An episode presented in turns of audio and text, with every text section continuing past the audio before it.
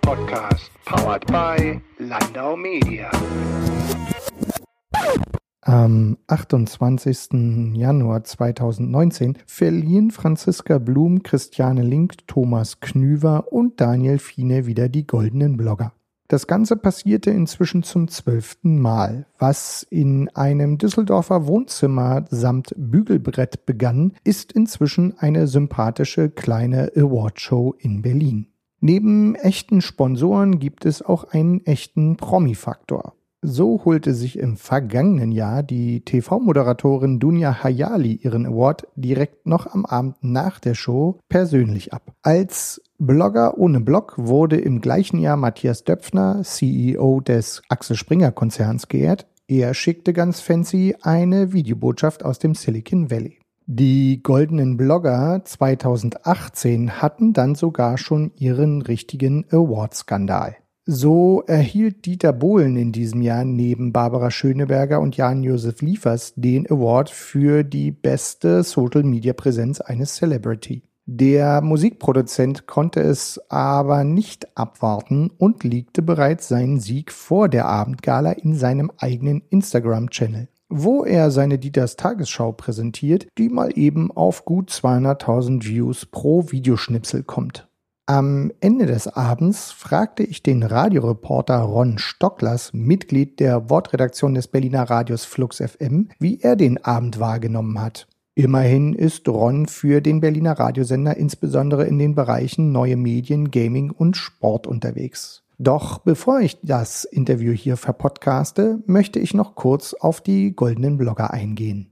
Ganz persönlich hat mich in diesem Jahr die Laudatio von Mobility-Journalist Don Dahlmann für den im November 2018 verstorbenen Robert Basic gerührt. Robert bekam von der Jury den Sonderpreis unter anderem für sein Engagement in Sachen Blogs. Das Thema Tod und Sterben wurde zum Ende des Abends gleich nochmal relevant. Denn Jasmin Schreiber schreibt auf Sterben üben eben genau über den Tod das Sterben und das Leben. Sie wurde zur Bloggerin des Jahres gekürt. Ich empfehle als gutes Beispiel für ihr sensibles Schreiben den Text Gerda stirbt. Insgesamt spiegelte die Awardshow eine große Vielfalt in der deutschsprachigen Bloggerszene wider. Die ist längst auch jenseits von Blogs in den sozialen Netzen. So wurden eben auch beste Twitter- und Instagram-Accounts ausgezeichnet, aber auch Podcasts, Influencerinnen und sogar Hashtags. Mit Wir sind mehr wurde ein politisches Hashtag mit einem Preis versehen, das durch das kostenlose Konzert am 3. September 2018 in Chemnitz Bekanntheit erlangte. Das Konzert, bei dem unter anderem Kraftklub und die Toten Hosen spielten, galt als Antwort auf die rechten Ausschreitungen in Chemnitz im gleichen Jahr. Tja, und dann gab es da noch die Nominierung der Bundeswehr als Blocker des Jahres für ihr Auftreten bei der Republika 2018. Immerhin stand man zur Nominierung und sandte zwei Offiziere. Die nahmen dann auch den Antipreis erhobenen Hauptes entgegen. Ein Wort der Entschuldigung, das sich vermutlich einige der Gäste und eventuell die Macherinnen der Republika wünschten, blieb aus. Doch kommen wir zurück zu Ron Stocklers. Am Ende des Abends befragte ich ihn draußen vor der Tür und ich wollte von ihm wissen, sind die goldenen Blogger in der großen Medienwelt angekommen? Ja, gefühlt äh, sind sie das ja schon länger. Letztes Jahr die Tagesschau da gewesen. Ähm, heute beispielsweise unter den Nominierten die News WG. Letztes Jahr glaube ich auch Eva Schulz, Sophie Passmann sowieso. Also sie sind schon da in den großen Medien. Aber natürlich muss man auch zugeben, die Leute, die dahinter stecken und die natürlich diesen Kern der Community bilden, sind natürlich auch in dieser Medien Blase selber äh, drin, sehr aktiv. Dadurch ist man da schon mal vielleicht diesen Schritt näher, als es andere neue Veranstaltungen wären. Und ähm, was mir über die Jahre so aufgefallen ist, also man hat sich ja eigentlich von dem klassischen Bloggertum verabschiedet, denn am Anfang waren Blogs halt einfach WordPress-Installationen und dann hat man da reingeschrieben. Inzwischen werden hier Instagrammer des Jahres prämiert, ähm, Twitterer, Leute ohne Blogs, Podcasts. Siehst du als ja, Selbstmedienmann denn auch diese Entwicklung? Ja, man muss das, glaube ich, differenzieren. Wenn wir Twitter sehen als Mikroblogging-Plattform, hat das natürlich einen ganz eigenen äh, Blog-Charakter. es hängt, glaube ich, aber auch einfach damit zusammen, dass es natürlich unterschiedliche Präsentationsformen sind. Die Möglichkeit, ähm, wie man sich in verschiedenen sozialen Netzwerken oder eventuell in der Form Blog-Optionen präsentieren kann, darstellen kann, wie man Themen aufbereiten kann, finde ich, kann man schon gut prämieren, kann man dahingehend auch würdigen. Und wenn man hier sieht, welche ähm, klassischen Blogportale oder auch Nischenthemen wie dieser LKW-Trucker-Tagebuch-Blog doch dann ans Licht gebracht werden, ist es ja schön zu sehen, dass eben ja das Bloggen an sich immer noch da ist. Es verändert sich nur natürlich angepasst an die Möglichkeiten der Zeit. Was waren deine Favoriten? Also ich muss zugeben, die Jura-Mama für den besten Blogtext hatte ich da schon auch äh, vielleicht auch meine eigene Stimme dafür abgegeben. Fand ich, ähm, hat aber auch einen sehr starken Text gehabt. Einfach, wenn man sich überlegt, dass dieser Text ähm, knapp 30 Minuten in der Lese Dauer benötigt für ein hochkomplexes und ähm, ja massiv diskutiertes und sehr kontroverses Thema, das aber sehr wichtig ist, dass es auch einfach in die Besprechung geht und nicht ähm, nur zwei Seiten, die vielleicht eine verfestigte Meinung haben, da aufeinanderprallen. Ähm, grundsätzlich sind einige Kandidaten dabei. Ähm, für mich selber die Sportblogs auch interessant. Äh, das ist aber auch persönliches Interesse. In dem Fall aber auch die Promis, denn ähm, ich muss zugeben, einen Kanal von Dieter Bohlen habe ich mir in meinem Leben noch nie angesehen. Für mich stand der, und das hängt damit zusammen, weil ich eben nie drauf war, immer zu diesem einen äh, Beitrag, den er damals mit Daniel Kübelberg hatte, was ja eigentlich eher so ein, so ein Moment war, wo man sich an den Kopf fasst und fragt, was hast du da gemacht? Aber äh, ich muss sagen, sehr sympathisch, vor allem das Video, was er hier hatte, ähm, sehr schön. Nun ist ja Podcasting auch immer wieder ein Thema in den letzten Jahren. Du bist Radiomann. Wie stehst du denn zu Podcast, beziehungsweise äh, bist du selbst auch Podcast-Hörer? Viel zu wenig, als dass ich sein müsste. Ich höre Podcast, aber sehr unregelmäßig und ähm, nicht in der Form, dass ich groß sagen kann, ich höre diesen einen Podcast immer mal wieder. Ich höre dann verschiedene in Auszügen. Mhm. Drumherum selber auch Podcast-Formate selbst entwickelt, selbst produziert. Aber wenn ich mir ansehe, wo die Podcast-Entwicklung ist, sehe ich die leider sehr wenig im Vergleich bei klassischen Audioanbietern. Der Radiobereich hat ihn, diesen, diesen Podcast-Zug erst relativ spät aufgegriffen. Da sind klassische Verlagshäuser viel, viel weiter. Was aber auch daran liegt, da werden gute Leute abgeworben, die aus dem Audioumfeld kommen, die zum Teil klassische Radioausbildungen haben.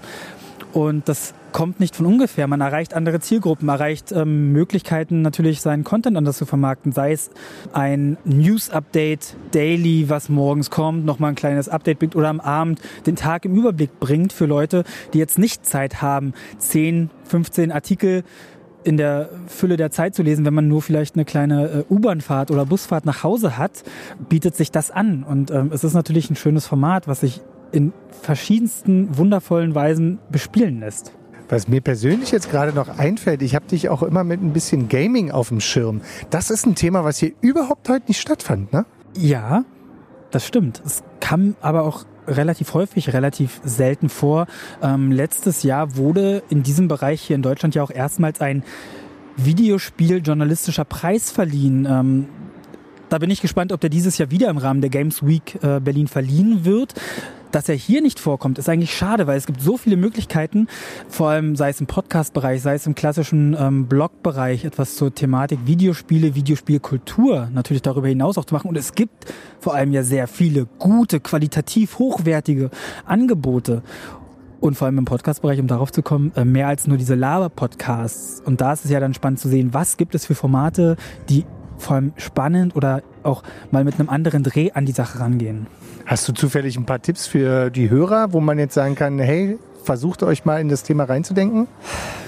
Gibt es, glaube ich, zu viele. Ich denke, der, den ich jetzt halt als letztes im Kopf habe, weil ich ihn jetzt auch gerade gehört habe für einen äh, Beitrag, den ich fürs Radio erstellt habe, wäre Last Game Standing. Ist ein Podcast von zwei Journalisten, Christian Alt und Christian Schiffer. Und der setzt sich letztendlich wie in einem Turniermodus mit ähm, Videospielen auseinander. Es ist, äh, wie sie es selber beschreiben, der Battle Royale-Modus äh, für Videospiele, denn es treten dort wirklich einzelne Spiele äh, zu verschiedenen, zu einem Thema äh, in dieser jetzt Premierenstaffel gegeneinander an. Gesucht wird das beste Spiel. Beide konnten letztendlich ein paar Titel nominieren. Und wie bei so einer Fußball- oder Handball-WM gibt es im K.O.-System ein Spiel gegen Spiel pro Episode der Grundansatz einfach sehr schön, weil sie besprechen die beste Story. Welches Spiel hat sie?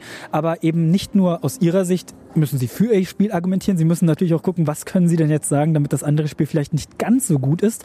Denn am Ende wird nicht zwischen den beiden entschieden, wer gewinnt, sondern die Community entscheidet. Also wirklich viele Ebenen. Nicht der klassische Laber-Podcast, sondern eben ein Duell-Podcast mit Einbindung der Hörerschaft. Und wenn wir jetzt zum Schluss kommen, hast du noch einen Tipp oder einen Wunsch für einen äh, Blogger Award im nächsten Jahr? Na, sehr schön wär's doch, wenn eben genau diese Rubrik, ähm, sei es der beste Videospielbeitrag äh, prämiert wird. Das kann ja von einer mehr als kreativen Review eines Titels hingehen zu einem sehr gut verfassten Videospiel-kulturellen Beitrag. Ähm, beispielsweise letztes Jahr bei dieser Auszeichnung, die ich genannt habe, im Rahmen der Games Week Berlin. Da wurde ein Beitrag einer jungen Journalistin aus München ausgezeichnet, die sich mit dem Videospielen hinter Gittern befasst hat. Hochinteressant und vor allem auch erstmal hochinvestigativ, weil die Erlaubnis sowohl mit den Gefängnisangestellten äh, als auch dem Spieler im Gefängnis, der dort einsitzt, sprechen zu können. Wirklich gute Story. Ähm, ich kann den Titel gerade nicht, sonst würde ich ihn euch direkt noch weitergeben, aber ich glaube, das kannst du nachrecherchieren, verlinkt darauf. Ähm, solche, so ein Preis in dieser, in diesem, dieser Richtung, wenn man den Videospielbereich jetzt einzeln nimmt, könnte ich mir gut vorstellen. Herzlichen Dank. Bitte.